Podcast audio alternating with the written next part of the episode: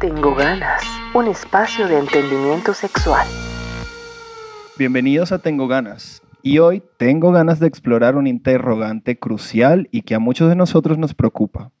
¿Cómo salir del closet con el diagnóstico de VIH? Para abordar este tema tan importante, tenemos el honor de contar con dos invitados increíbles. En primer lugar, demos la bienvenida a la Totoya Show, una talentosa comediante, actriz, presentadora y activista. Con su humor, experiencia y autenticidad, la Totoya nos brindará su perspectiva única sobre esta pregunta. Bienvenida, Totoya. Hola, muchas gracias y bueno, qué alegría estar aquí con ustedes en este podcast. Un gusto tenerte acá. Y bueno, también nos acompaña mi amigo Juan de la Mar, abogado y un destacado activista del VIH. Juan ha trabajado incansablemente para defender los derechos y la igualdad de las personas que vivimos con VIH. Gracias, Aleco, muchas gracias. Gracias también, Toto, ya que bueno compartir este espacio con ustedes y nuevamente tener ganas aquí con ustedes. Encantado de tenerlos aquí a ambos. Y bueno, sin más preámbulos, quiero que vayamos directo al grano.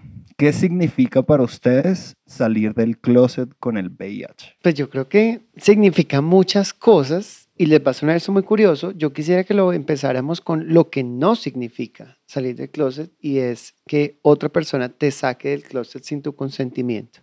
O sea, aquí es muy clave entender que si bien esto es una circunstancia que puede llegar a considerarse hasta un derecho, la única persona que tiene el derecho a salir del closet eres tú mismo, tú misma, tú misma. Nadie puede compartir tu estado serológico sin tu consentimiento porque, empecemos, es ilegal. Literalmente en Colombia eso es ilegal. Tú como abogado me imagino que nos vas a contar un poco más de eso, pero creo que ese es el punto principal. Salir del closet es una decisión propia y es una decisión que tiene unas, no así repercusiones, pero sí unas consecuencias que no las vamos a clasificar en positivas o negativas, porque es un juicio muy binario, que definitivamente no, y depende de cada quien que sea positivo o negativo y ese desarrollo de las consecuencias depende mucho de la forma como lo hagamos. Entonces creo que pues no es una decisión que toma alguien más por ti, eh, pero sí es una decisión que hay que sopesar porque no es obligatorio salir o estar dentro del closet. Eso es muy particular a cada persona. Sí, yo diría que, como decía Totoya, pues es como dentro del ejercicio del derecho a la confidencialidad. Nosotros al vivir con VIH tenemos derecho a la confidencialidad. Esto es a no sentirnos obligados a revelar nuestro diagnóstico a nadie en ninguna circunstancia.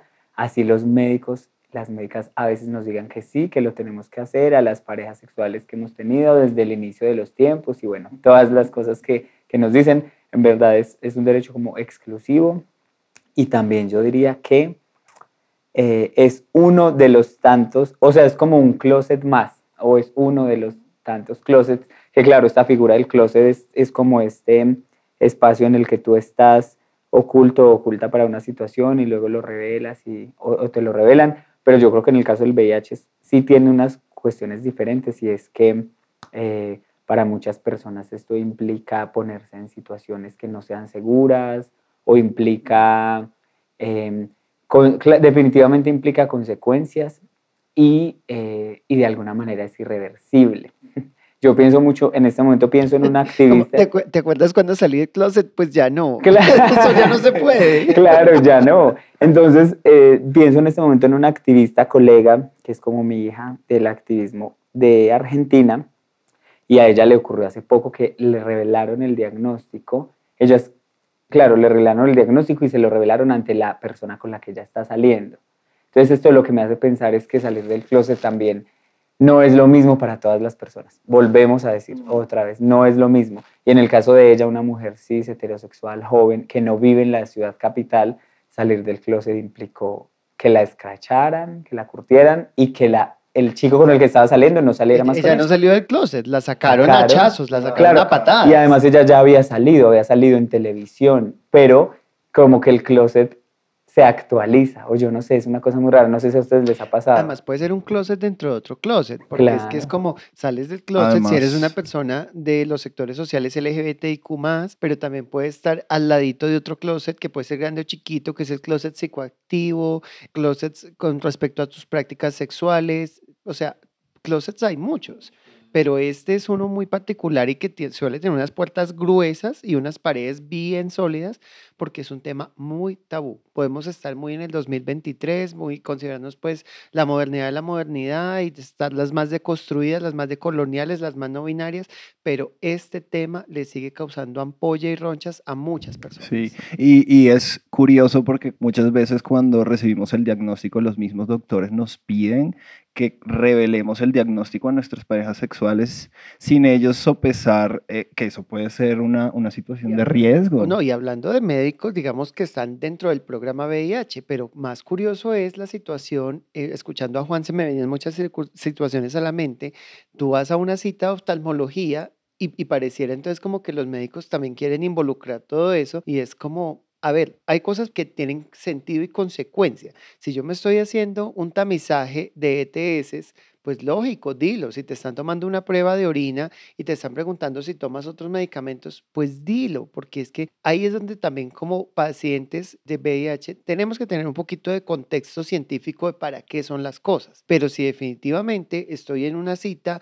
de ortopedia, porque tengo el pie chueco, porque me está doliendo la rodilla, porque ya a los 40 me pegaron duro, no sé, cualquier cosa, pues es tu decisión. ¿Sí? Y definitivamente, científicamente, tú consideras que vale la pena decirlo, pues bien, pero si consideras que esto no es necesario. Ahora, hay una de las situaciones médicas que me parece más curiosa, es la de medicina laboral, que cuando a uno le van a tomar un examen de, de capacidad laboral para entrar a un trabajo nuevo, pues a mí me pasó curiosamente hace un par de años que me presenté a un examen de estos y yo siempre he sido muy abierta porque me parece científicamente que es importante que toda mi historia clínica esté completa. Y cuando dije que era VIH positivo, la cita siguió normal, pero resulta que la personaje esta que me atendió puso ahí una anotación de que yo tenía que tener trabajo en casa. No yo no solicité esa anotación, no nada, y entonces cuando llego pues a mi entrevista laboral, me dice el reclutador, el, la persona pues que está en el proceso de selección, me dice,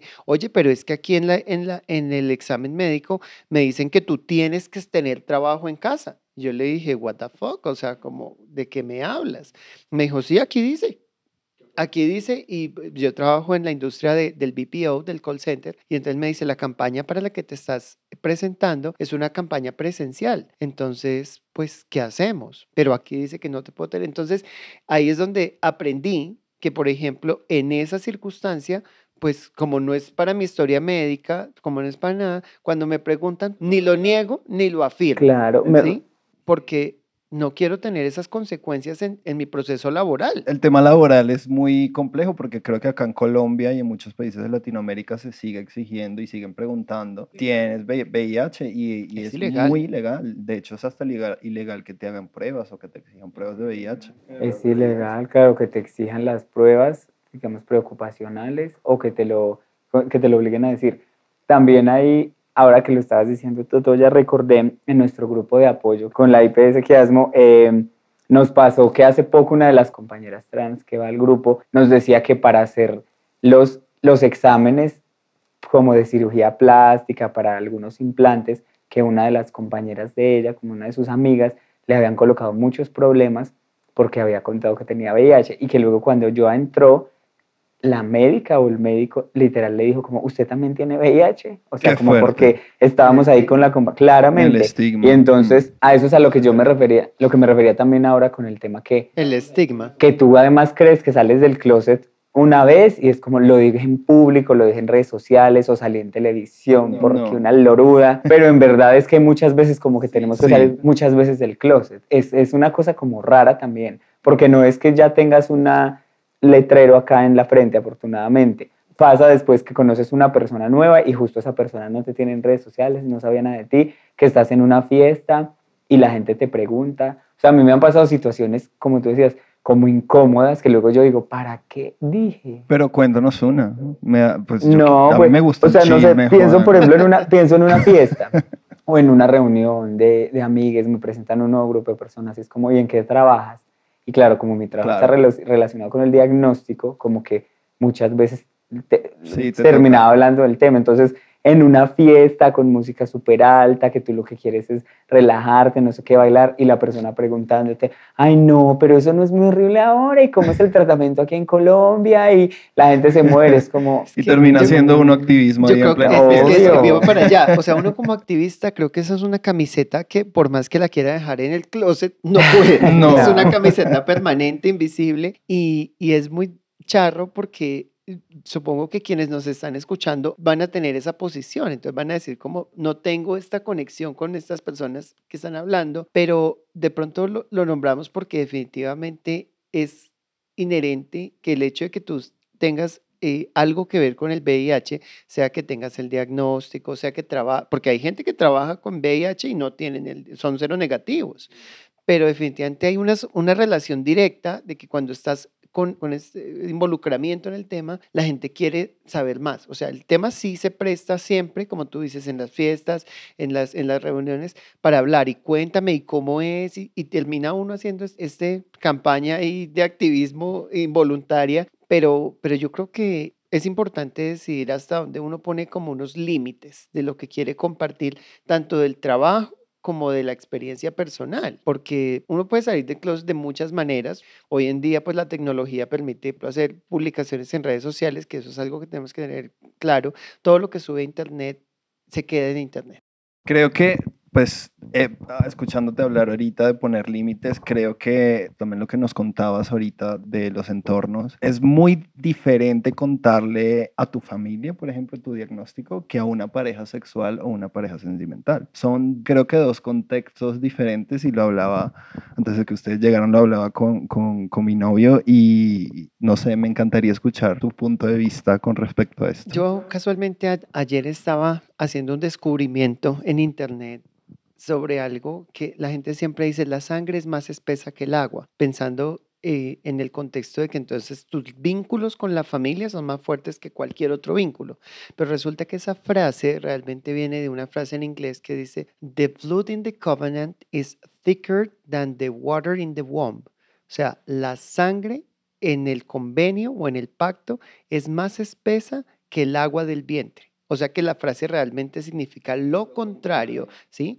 Mis vínculos y la sangre que usé en esos vínculos que formé son más fuertes que el agua del vientre, ¿sí? ¿Y por qué nombro esto? Porque muchas veces eh, nuestros, nuestras personas más cercanas no son con las que compartimos esa sangre familiar, sino son personas con las que hemos compartido la sangre derramada en las luchas, la, la- no sé, las lágrimas, la, la- alegría, la- las amistades, ¿cierto? Entonces, yo creo que hay que tener muy claro que la familia sí está presente y todas las familias son diferentes. Hay familias que son muy unidas, familias que se comparten todo, ¿sí? Y, y que por ende se siente esa necesidad de yo tengo que contarle esto a mi mamá, a mi papá, porque somos muy cercanos, porque yo quiero tener el apoyo de mi mamá. Y, a- y algo que es clave en el, en el programa VIH, cuando la persona ya decide entrar en tratamiento y todo esto, y es que debe haber un acompañamiento familiar en el sentido de que hay algunas cosas que cambian, no, no son muchas, porque a la final la gente siempre se imagina que el tratamiento de VIH es como que tú vas a empezar a hacerte una diálisis diaria y es como, no, esto es tomarte una pastilla y cambiar y mejorar tus estilos de vida, pero eso requiere un acompañamiento en el sentido, por ejemplo, de la adherencia.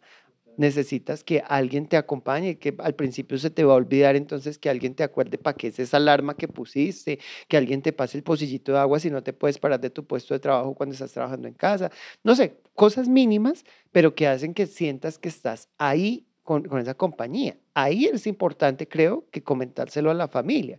Pero si tú ya no tienes una relación directa con tu familia porque te independizaste, porque tu familia no está de acuerdo con tu orientación sexual, con tu identidad de género, con tantas cosas, o sea, a veces tenemos distancias con la familia, hay que ponerlo en una balanza muy seria de decir, ¿qué tan positivo o negativo va a ser compartir mi estado serológico con mi familia? Porque pues, si es para que ellos carguen más estigmas sobre mí, para que me pongan más peso del que ya tengo, pues preferiblemente no. Porque ahí realmente la decisión no puede ser es bueno o es malo, no, hay, eso, eso ya depende de esas circunstancias y pueden haber personas que son amistades, gente que no es tu familia, pero que tú sí deberías contarles porque esas personas sí te van a dar un apoyo y un, y un, punto, un respaldo que es lo que tú necesitas. Y yo creo que como que el, el, lugar del que partimos, o por ejemplo la gente que nos consulta, que me escribe en Instagram o que nos pregunta en el mismo grupo de apoyo, yo siempre lo que trato de decir es que, que sea un espacio seguro, lo que signifique para ti un espacio seguro, porque también para cada persona es un proceso diferente y, y es muy respetable. Hay personas que en verdad lo tienen, tienen esta realidad sin decirla mucho tiempo y eso no les carga, no les significa un peso y lo pueden sortear.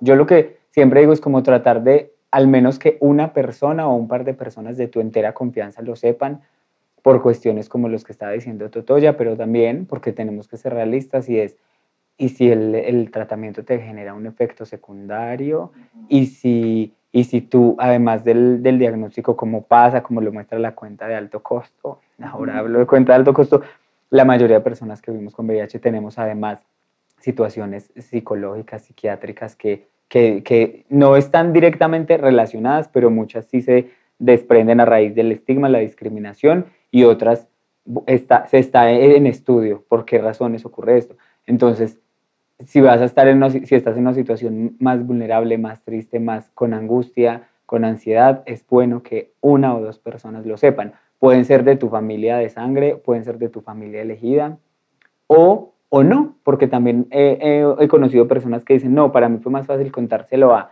una red que estaba conociendo o a un grupo justo al que estaba asistiendo que a personas más allegadas, bueno, como libertad.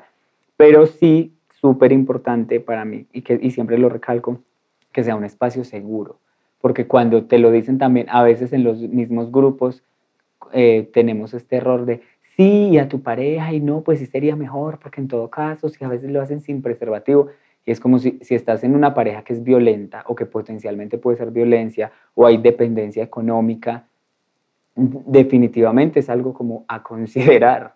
Y, y, bueno, por eso creo que es importante eh, como ir generando esos lazos o esas redes o esos vínculos o también esos espacios seguros porque, porque te puede también hacer fácil otras cosas. Digamos, yo pienso al inicio, mi familia no sabía, tardó muy poco en darse cuenta porque somos de estas familias que decía la Totoya, que es así, una familia de procedencia paisa, súper todo el tiempo en una comunicación muy constante, a veces muy intensas, muy dependientes, y, y yo no tenía forma de no decírselos. O sea, yo viajé a Pereira y yo escondía los medicamentos, pero mi mamá siempre es como, ay, te arreglé la maleta y mira, esto lo tenías mejor, se iba a dar cuenta y es enfermera, entonces dije, si no les cuento, se va a dar cuenta y va a ser peor.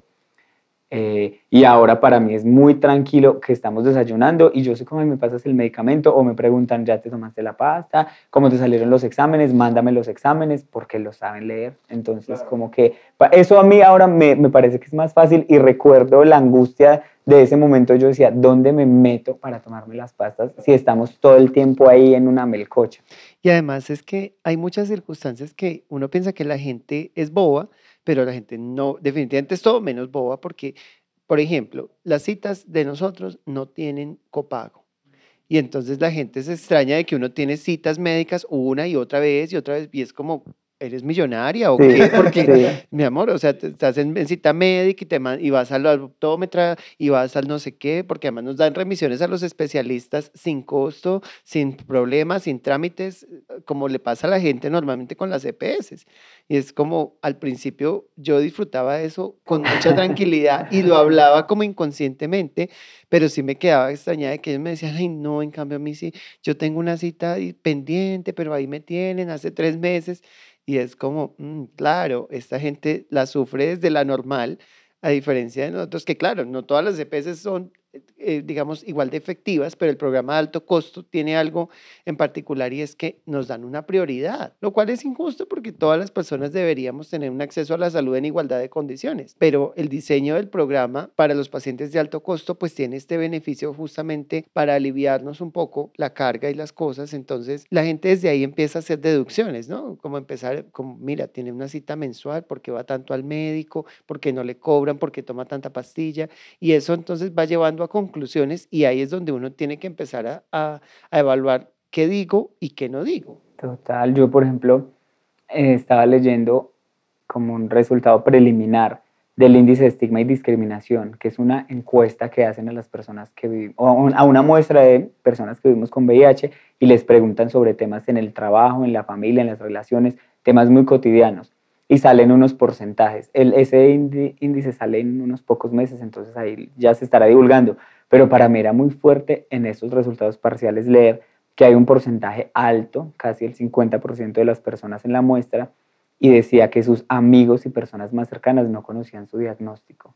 Y, yo y además un porcentaje alto también, como alrededor del 20%, que decían que sus parejas estables, incluso sus esposas o esposos no conocían su diagnóstico. Y yo decía, pero como que me pongo en el contexto de una persona con la que sales, que te ves más, además más frecuentemente, y cómo le escondes, es mi pregunta, o no cómo le escondes, sino qué cantidad de discriminación, estigma existe para que tú sientas que es mejor no decirlo y hacer todas estas maromas, porque yo digo, ¿y dónde estabas, mi amor? Si cada mes, no, pues con, con la amiga que me veo cada mes, pero que no te estoy poniendo los cachos con ella, es como...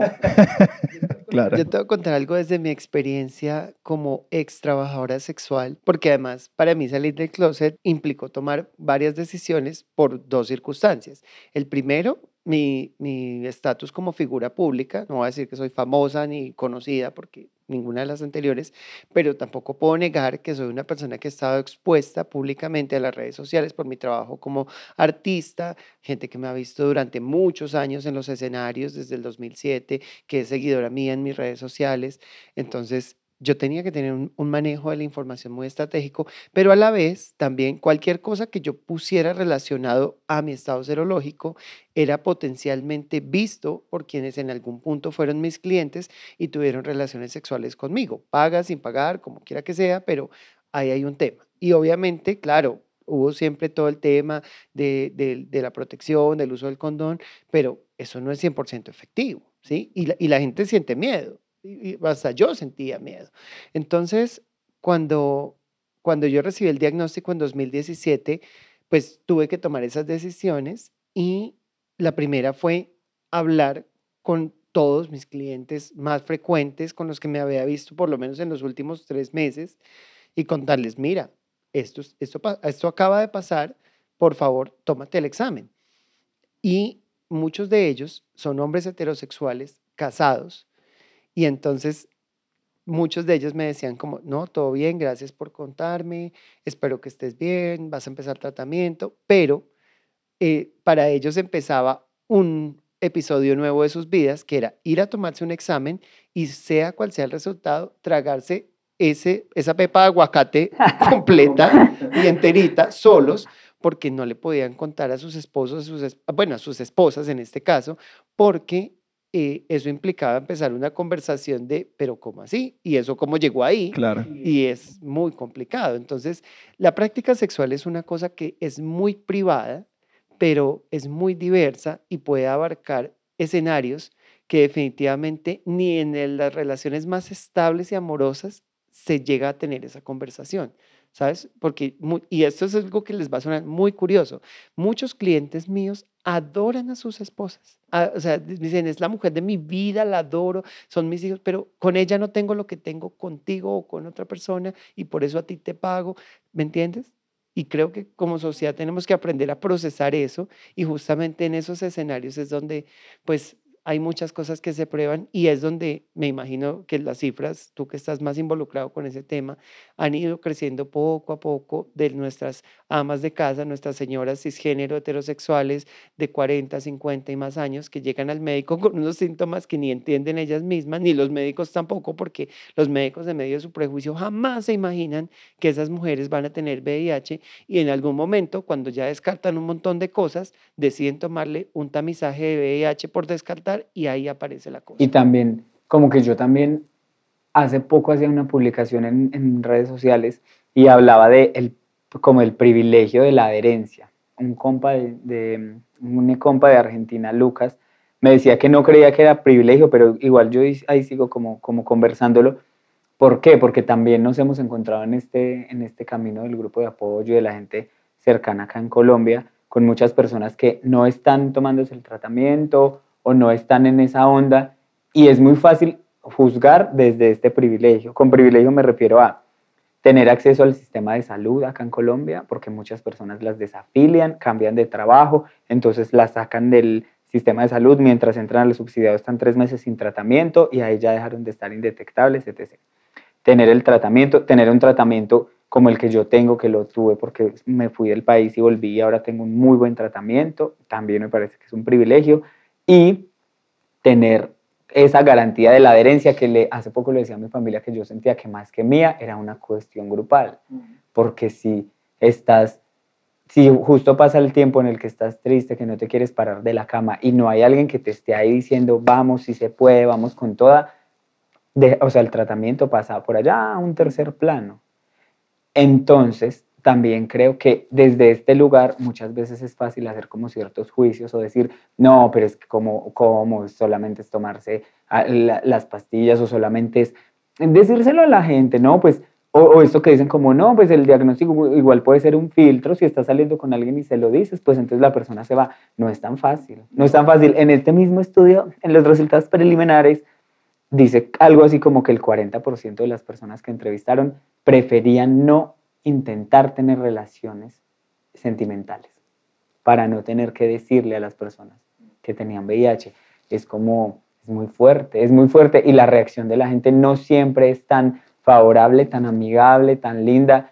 En verdad es que, pues por el desconocimiento que hay, por el, Todo por el el estigma que hay estigma. alrededor del virus y de estar con una persona Cero que, positivo. que cero positiva en unas relaciones. Yo recuerdo mucho ah, cuando empecé mi relación con el que hoy en día es mi esposo, llevábamos menos de tres meses y yo veía que la cosa iba muy en serio y era mi primera relación seria desde el diagnóstico y ahí yo dije, o le cuento o le termino, porque definitivamente no puedo seguir con una persona con la que tenemos sexo frecuentemente, seguirle ocultando algo que en algún momento pudiera ponerle en riesgo y sin darle la oportunidad de decidir.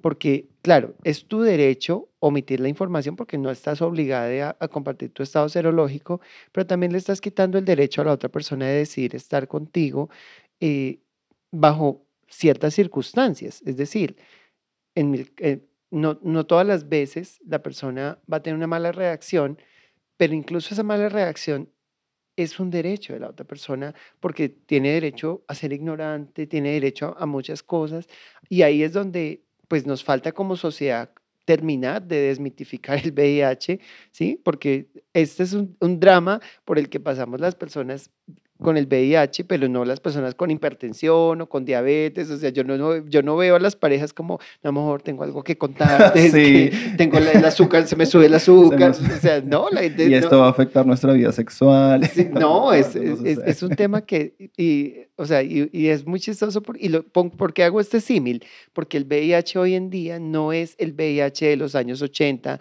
que era sin tratamiento, que iba a pasar a, a fase SIDA en un corto tiempo y que definitivamente podía ser una cosa muy mortal. Hoy en día quien se muere es pues que no tiene esos privilegios y por esa falta de información pues puede llegar a esas etapas, pero ya la cantidad de gente que llega a eso es mínima.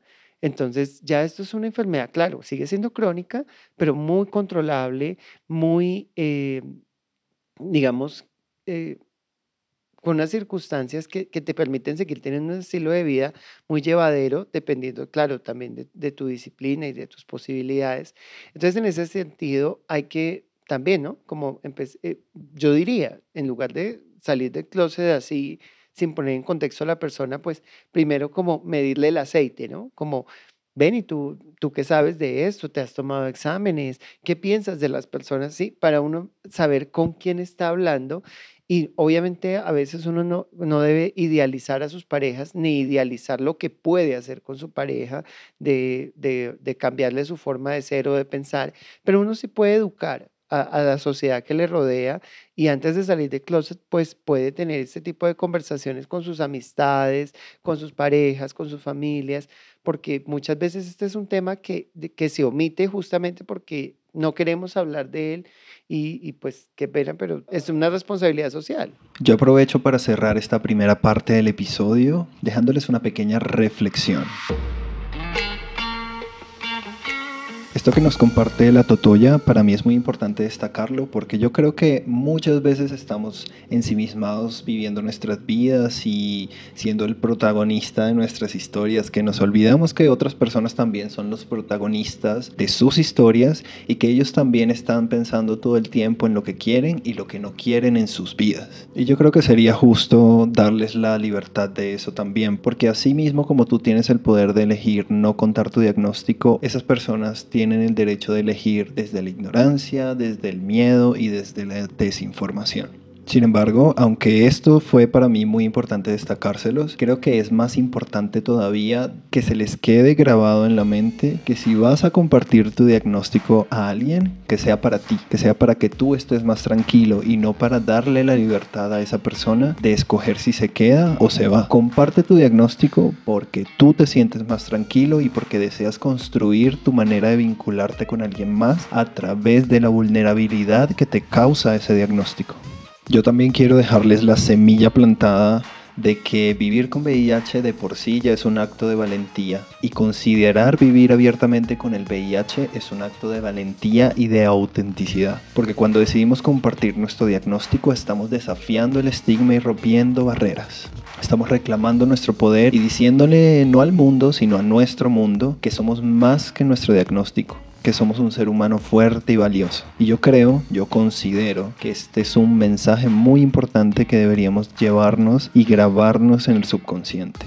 Yo sé que puede ser aterrador enfrentar los prejuicios y el miedo al rechazo, pero hay que recordar que al salir del closet nos estamos liberando de una carga que no nos pertenece. Es una carga que nos hicieron creer desde los años 80 hasta acá.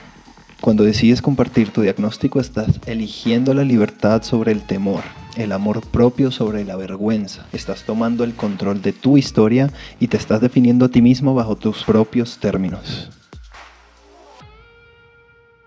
Recuerda que este es el primer acercamiento a esta pregunta de cómo salir del closet con nuestro diagnóstico de VIH. Serán tres episodios, obviamente también con Juan de la Mar y la Totoya Show. Si te ha gustado este episodio, por favor compártelo, suscríbete. Si conoces de alguien que pueda estar necesitando este episodio o escuchar este podcast, por favor envíaselo, compártelo, difúndelo. Y recuerda que me puedes seguir en Instagram como aleco.jpg o en TikTok me encuentras como aleco.m 4 y en Twitter me encuentras como arroba reino pepiado. Este espacio es hecho con mucho cariño, con mucha dedicación. Si estás en Bogotá, Colombia, recuerda que Juan del Amarillo llevamos un grupo de apoyo presencial junto a la IPS Quiasmo. Si deseas más información, contáctame en redes sociales. Y bueno, nos vemos en la segunda parte de cómo salir del closet con tu diagnóstico de VIH. Los quiero un montón. Tengo ganas. Un espacio de entendimiento sexual.